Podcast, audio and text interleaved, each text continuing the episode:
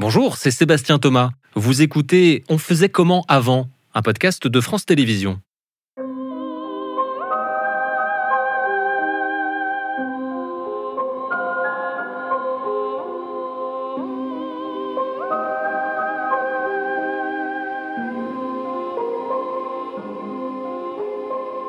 Aujourd'hui, on se transporte au Moyen Âge. L'occasion de vous raconter une petite anecdote du temps où j'étais à la fac. En début d'année, notre professeur d'histoire médiévale nous demande ce qu'on connaît du Moyen Âge. Et là, silence. Silence gêné même, car personne dans la salle ne se voyait répondre Château fort, chevalier, princesse. Dans la trentaine que nous étions, aucun n'était vraiment capable de dépasser ce qu'on savait être des idées reçues. Alors il y en a une autre idée reçue. Le Moyen Âge est sombre, sale, avec des gens qui puent, qui ne se lavent jamais. On les imagine volontiers hirsutes, sans dents, sans gêne, des jacouilles la fripouille. Et si c'était un peu plus compliqué que ça On faisait comment au Moyen Âge quand on voulait se faire couper les cheveux, se maquiller, s'épiler, soigner son haleine? On faisait comment?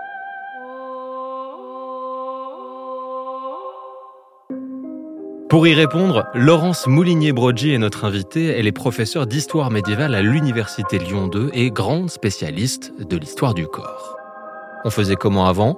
Réalisation Antonin Fajon.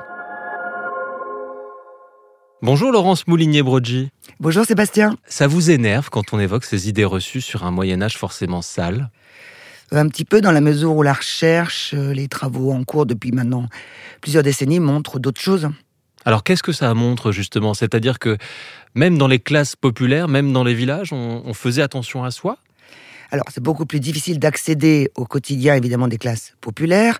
On a des témoignages euh, médiatisés sur eux. Mais il faut faire un peu flèche de tout bois, se pencher sur les images, sur l'archéologie, sur les textes, pour voir de se dessiner un petit peu autre chose que le Moyen-Âge puant que vous venez de décrire en riant avec une référence aux, aux visiteurs. Alors, si on se place dans la perspective de prendre soin de soi, il faut déjà avoir conscience de soi. Euh, aujourd'hui, on a Instagram, on a les réseaux sociaux, il y a des miroirs partout. J'imagine qu'entre le 5e et le 15e siècle, qu'au Moyen-Âge, bah, c'était compliqué de savoir à quoi on ressemblait déjà, non? Sans doute, on n'est pas dans l'ère du selfie. Euh, toutefois, les miroirs, ça existe depuis très longtemps. On a conservé quelques miroirs médiévaux. Il y a même une exposition au musée de Cluny, si je me souviens bien, il y a une grosse dizaine d'années, qui s'appelait Le bain et le miroir. Pour ceux qui n'avaient pas de miroir, restaient quand même euh, les surfaces réfléchissantes, euh, la rivière. Donc, évidemment, on ne se regardait pas avec la même fréquence qu'aujourd'hui, mais enfin, on pouvait savoir à quoi ressembler. Et est-ce qu'on pouvait du coup se comparer à un canon de beauté? Aujourd'hui, par exemple, il y a un magazine de mode, il y a les mannequins, euh, on sait qui est beau, on sait qui est belle. À l'époque, on faisait comment? Alors, on a d'abord des textes littéraires quand même, hein, avec des, de toutes sortes qui font l'éloge de la beauté de telle ou telle jeune fille ou de tel ou tel homme d'ailleurs. Et puis, on a effectivement euh, des tableaux, des miniatures, euh, des fresques qui nous donnent quand même une idée, des sculptures aussi, euh, j'oublie ça, qui nous donnent une idée des, canons de beauté en vigueur. Est-ce que, est que vous en auriez quelques-uns de ces canons de beauté comme ça en tête? L'aspect menu de la poitrine, ça c'est frappant. Enfin, je pense au tableau d'Agnès Sorel dont le sein sort de son corsage, qui en est assez représentative. Et donc, on a des témoignages de pratiques consistant à serrer les seins avec des bandes de toile qu'on peut effectivement prendre pour l'ancêtre du soutien-gorge, quelque chose qui les aplatisse ou les rende plus petits euh, s'ils sont trop volumineux. On se maquille?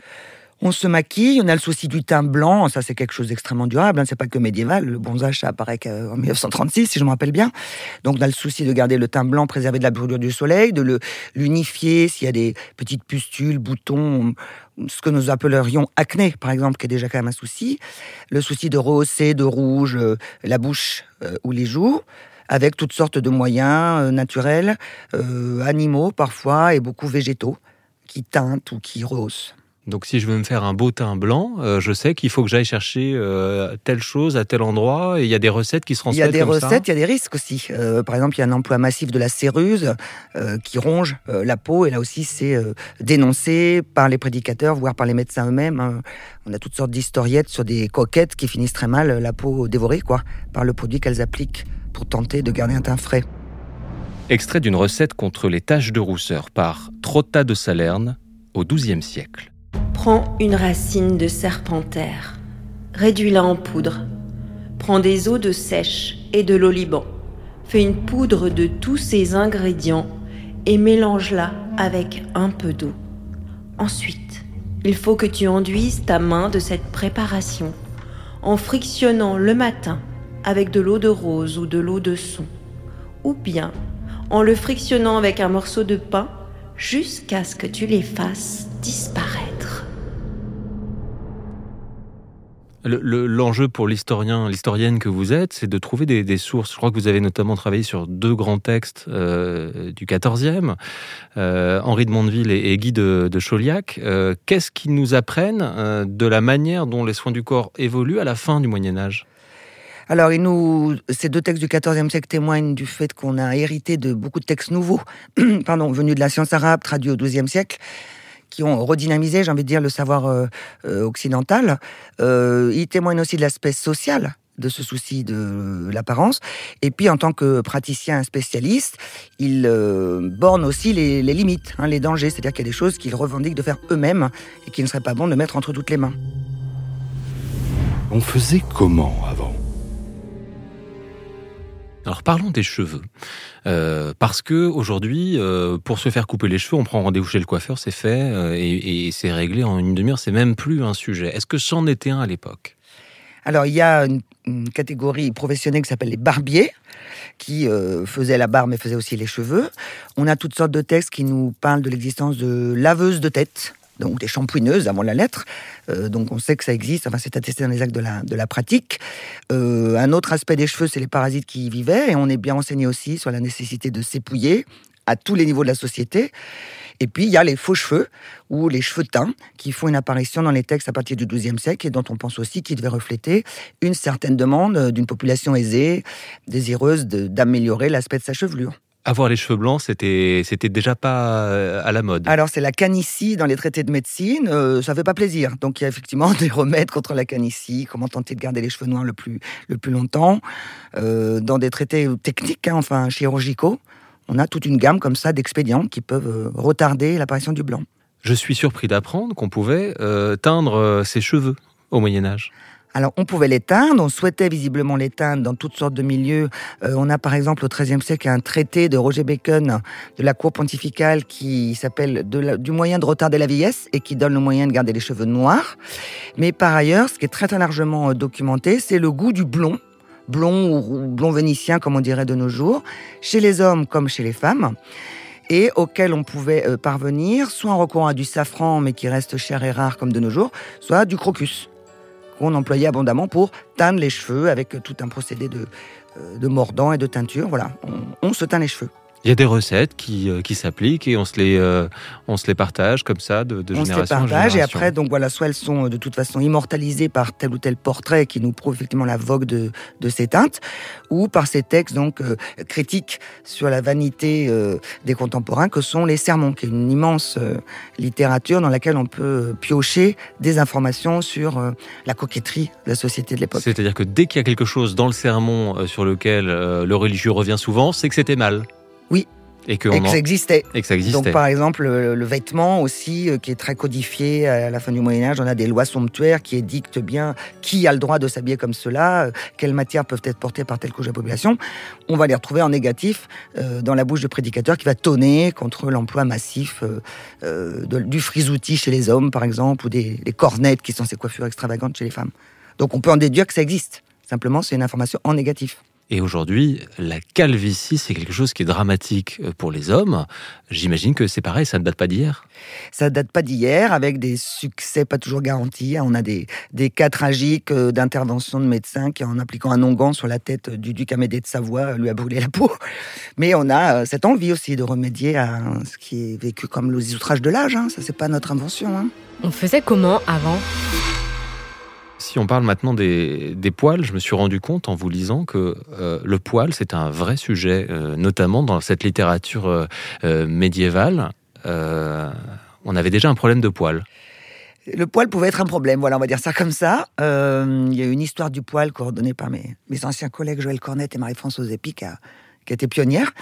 Euh, en ce qui concerne le Moyen Âge, vous allez dire que je radote, mais tout, recommence à partir du XIIe siècle, encore une fois, quand euh, des, savoirs arabes ou des euh, traits de civilisation arabe sont connus et intégrés par l'Occident.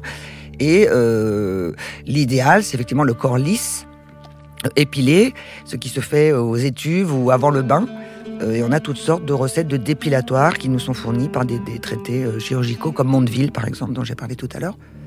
Comme On quoi cherche à se débarrasser des poils superflus, ouais. Comme quoi, par exemple, les recettes À sa base de poids, euh, POX, euh, de la cire, euh, tout ce qui peut euh, arracher euh, comme de nos jours, en fait. Une femme au Moyen-Âge, elle se rase les jambes, elle s'épile les aisselles? Alors ça, on peut pas dire une femme au Moyen-Âge. On peut dire que dans certains milieux, ces recettes sont disponibles, donc il y a une demande. Alors encore une fois, je pense à Mondeville, à Chauliac, il s'adresse à des gens de très haute extraction qui ont les moyens de recourir à ces praticiens. Dans les campagnes, est-ce que pour autant les femmes sont hirsutes évolues? Je ne saurais l'affirmer. Il y avait des, des pinces à épiler. Des pinces à peler, oui. Des pincettes. euh, Il y a toutes sortes d'objets hein, qu'on ne soupçonne pas. Il y a même des, des cure-oreilles. On peut en voir un au musée de Cluny. Donc, euh, si on s'interroge sur la propreté des euh, oreilles, ben, du coton-tige. Ah, d'accord. Alors, du coup, euh, la question qu'on se pose aussi, c'est comment est-ce qu'on se lavait? Est-ce que c'était déjà simple de se laver euh, au, au Moyen-Âge Alors, on se lavait, contrairement à ce qu'on veut bien penser parfois. On se lavait certainement plus qu'aux époques suivantes où on invente la toilette sèche parce qu'on a peur de l'eau et donc du coup on ne se mouille plus et on se frotte avec, euh, vous imaginez, les dégâts pour la peau et puis l'accumulation de, crasse quand même. hein. Donc au Moyen Âge, on se lave. Alors c'est pareil avec les moyens du bord selon euh, la couche sociale à laquelle on appartient. Euh, euh, le puits, la rivière, voilà, euh, avait certainement cette fonction-là. Dans toutes sortes de, romans, on a la scène rituelle du bain pour accueillir le chevalier. On a par ailleurs des témoignages sur les étuves qui se développent entre 13e et 15e siècle. Grosso modo, il y a les étuves portatives que certains grands personnages comme la reine Isabeau de Bavière possèdent. Et puis il y a les étuves publiques qui théoriquement ont pour fonction de se prêter euh, une hygiène corporelle et puis euh, euh, rapidement dérivent en lieu de rencontre, bordel, euh, etc. etc. Euh, voilà. Mais oui, on se lave. Il y a un recours à l'eau incontestable. Quelle que soit la classe, c'est-à-dire que, alors on y a cette image du petit peuple qui va se baigner dans la rivière, mais on se dit, bah, quand il fait moins 10 euh, euh, l'hiver, euh, ça doit être quand même compliqué. Alors c'est la limite de nos sources. hein. On peut pas non plus surinterpréter, dire que malgré tout, ils continuent de se laver avec l'eau de la citerne. Non, ça je m'avancerai pas sur ce terrain. Mais enfin, penser que le Moyen Âge ne sait pas laver, c'est une grosse sottise. Et il y a quelque chose d'autre aussi qui se réveille au Moyen Âge et qui va dans le sens de l'usage du bain, c'est le thermalisme. On se rend au bain pour des raisons a priori thérapeutiques, hein, faire des cures euh, contre la stérilité, contre telle ou telle maladie. Et donc il y a une pratique des eaux qui se réveille en Italie, en Allemagne, en Angleterre. Il y a des bains, il y a une sociabilité du bain euh, qu'on a longtemps minorée. On se soucie beaucoup de la puanteur de la bouche et de la puanteur des narines. Euh, il y a toutes sortes de remèdes pour y remédier qui, euh, qui circulent. Alors évidemment, il y a différents niveaux de textes. hein. Il y a les textes latins, savants, euh, des chirurgiens ou des médecins. Et puis il y a leur version, je ne vais pas dire dégradée, mais un petit peu estompée dans une littérature qu'on va qualifier de populaire avec beaucoup de guillemets. mais qui nous parle aussi de ce besoin. Je sais pas, je pense aux évangiles des quenouilles, des choses comme ça. Euh, la puanteur de la bouche, il n'y a pas de dentifrice. Si, il y a des dentifrices. Le mot dentifricium apparaît sous la plume, là encore, de médecin, en latin. Ça vient de l'idée de frotter les dents, tout simplement. Et selon les moyens techniques qu'on a, selon les moyens économiques qu'on a aussi, ben, le dentifrice euh, auquel on va recourir ne sera pas le même. Hein. Euh, de Sienne, par exemple, au, XIIIe siècle, donne plusieurs recettes de poudre à frotter les dents, dont certaines qui contiennent quand même du marbre blanc pilé. Alors, ça n'est pas à la portée de toutes les bourses, bien évidemment. Et à la portée de toutes les bourses, est-ce qu'il y a comme ça, euh, j'imagine que ça doit être compliqué, hein, mais qu'il nous soit parvenu une recette de dentifrice Alors, il y a des substituts, c'est-à-dire qu'on fait aussi avec ce qu'on a. euh, Il y a des plantes locales ou des ingrédients locaux qu'on peut euh, employer là où manque la substance exotique ou chère. Et puis, il y a des recours sans doute à des gestes très très simples dont on n'a pas la trace, mais qui sont encore en vigueur dans des populations actuellement. Se frotter les dents avec un bout de bois, tout simplement. On a, grâce à l'archéologie, par exemple, découvert dans un cimetière de religieuses des traces de détartrage sur les dents de devant. Donc, on frottait les dents de devant avec quoi? L'histoire ne le dit pas, mais donc dans un souci quand même euh, d'un peu d'hygiène, euh, au moins euh, sur les dents qui apparaissaient. Parce qu'il n'y a pas de dentiste. Puis il y a des arracheurs de dents. euh, qu'on appellerait des dentistes. Il y a des techniques aussi pour euh, remplacer tes dents, consolider tes dents avec un fil d'or, etc. C'est pas accessible à tout le monde. Et même un grand personnage comme Charles le Téméraire, par exemple, avait deux dents de devant qui manquaient. Et c'est comme ça qu'on a reconnu son cadavre euh, à moitié mangé par les loups. On faisait comment avant? Qui dit soin du corps, ça dit aussi se faire plaisir. Euh, et, cette notion de plaisir, elle existe. Ah, la notion de plaisir existe absolument, oui, oui, oui. On s'intéresse, on a toutes sortes de textes qui se penchent sur euh, la montée dans le corps de la jeune fille des premiers émois sexuels et l'âge auquel il convient ou non d'y satisfaire. Beaucoup tonnent contre l'âge trop précoce du mariage, par exemple, en disant que le corps de la jeune fille à 12 ans n'est pas prêt à, être, euh, à subir une grossesse. Quand j'ai commencé à m'intéresser à Hildegard de Bingen, je la nomme quand même, cette grande abbesse qui a écrit aussi de la médecine, eh trouver euh, sous la plume d'une religieuse une description très précise du plaisir féminin et du désir masculin, ça m'a étonné. Bah racontez-nous, c'était quand ça? Euh, on est au XIIe siècle. Euh, c'est donc une religieuse qui a été depuis l'enfance recluse puis, puis moniale. Enfin, elle n'a pas vécu dans le siècle probablement, quand elle font des monastères pour des femmes, elle a euh, sous sa houlette des, femmes qui furent mariées, des veuves, qui lui ont raconté des choses et elle en a fait un, récit saisissant. Alors saisissant également de lire certaines recettes toujours très concrètes, mais pour cette fois resserrer le, vagin d'une femme. Alors, c'est pas de la chirurgie réparatrice, c'est de la cosmétique un peu trompeuse. Euh, des femmes, euh, des jeunes femmes qui se sont retrouvées déflorées accidentellement plutôt qu'elles ne l'auraient voulu et ce qui risque de compromettre le mariage ont visiblement recours soit à des praticiens spécialisés, soit des techniques pour ou réparer un hymen ou feindre un saignement lors de la nuit de noces. Alors ça, c'est une veine qu'on peut suivre au moins jusqu'au XVIe ou XVIIe siècle. Hein. Les sangsues introduites dans le vagin la nuit de noces euh, alimentent des farces, mais sont également présentes dans des traités euh, médicaux. Astringent pour le vagin, de sorte qu'elle puisse passer pour vierge. Prendre des blancs d'œufs et les délayer dans de l'eau où on cuit du pouliot et des herbes chaudes de ce genre. Y tremper un linge de lin neuf et placer dans le vagin deux ou trois fois par jour. Et si elle urine pendant la nuit, le placer à nouveau. Et bien noter qu'auparavant, elle doit bien se laver avec l'eau chaude dans laquelle ces choses ont été délayées.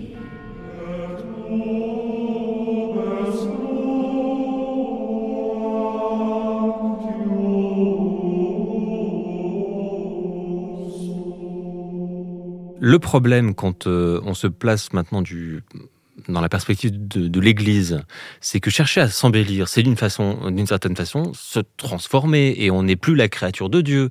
Donc c'est pas bien. Oui, alors de ce point de vue-là, effectivement, tout ce que nous nous appelons maintenant cosmétique, ça plaît pas du tout aux yeux des euh, moralistes ou prédicateurs, et on a tout un pan de littérature intéressant dont on peut tirer de l'information négative. C'est justement les sermons qui tonnent contre la coquetterie, contre les coiffures invraisemblables des femmes, contre leurs longues traînes, contre leur maquillage. Et les hommes sont pas épargnés. Un certain nombre de prédicateurs aussi tonnent contre la coquetterie, la vanité de jeunes gens. L'histoire du soin du corps se, prolonge aussi par l'hygiène, euh, notamment parce que l'Europe est, décimée au XIVe siècle par cette épidémie de, peste. Qu'est-ce que ça change? La peste noire induit euh, pour la première fois des pratiques qu'on a hélas dû adopter il y a 2-3 ans, les quarantaines par exemple c'est mis en place avec la, peste noire, euh, la nécessité de d'aérer les maisons, euh, des fumigations pour désodoriser l'air, puisqu'on pense que c'est l'air qui est un vecteur de euh, maladie, le recours à des gants de la part des médecins. Là aussi, ça apparaît avec cette, ce terrible épisode. Il y a des mesures d'hygiène même publique qui commencent à se, se faire jour. je pense à quelque chose d'un petit peu anecdotique peut-être pour les auditeurs, mais vous savez, les, on, prélevait du sang pour la saignée, qui était un, un geste auquel on recourait beaucoup. Et ce sang, quand même, c'est malsain. Les chiens peuvent venir le manger. On peut s'en emparer pour euh, euh, procéder à de la magie ou de l'alchimie. Et donc, on a par exemple dans certaines municipalités la construction d'un dépotoir à sang, qui est une des premières mesures qu'on pourrait qualifier d'hygiène publique, même si c'est avant la lettre. Parce que j'imagine, là encore, c'est compliqué de le savoir, mais par exemple, se laver les mains, c'était pas quelque chose euh, quand on allait chez quelqu'un, c'est pas la première chose qu'on faisait pour se laver les mains. Non, ça dépend chez qui on va. vous allez chez un grand de ce monde, là, il a un bassin. Mais pour en venir à la hygiène publique, par exemple, Philippe Auguste qui fait pavé des rues de Paris, c'était déjà quand même des mesures pour euh, assainir l'espace social et donc le corps social. Merci beaucoup, hein, Laurence Moulinier-Brodji, d'avoir accepté cette invitation. Euh, j'en profite pour citer euh, cette somme à laquelle vous participez, qui va paraître bientôt, hein, je crois. C'est Histoire du corps chez Brépol. C'est courant 2023 Voilà, dans la collection L'Atelier du, médiévisme, qui euh, propose des volumes faisant le tour d'une question avec la participation de nombreux spécialistes. Et là, je pense que cette somme sur le corps s'imposait puisqu'il y a un grand intérêt pour cette histoire, mais rien n'était rassemblé. Et on l'aura compris, beaucoup, beaucoup de, questions euh, sur cette histoire du, du corps. C'est passionnant en tout cas. Merci infiniment d'avoir accepté notre invitation. Merci à vous.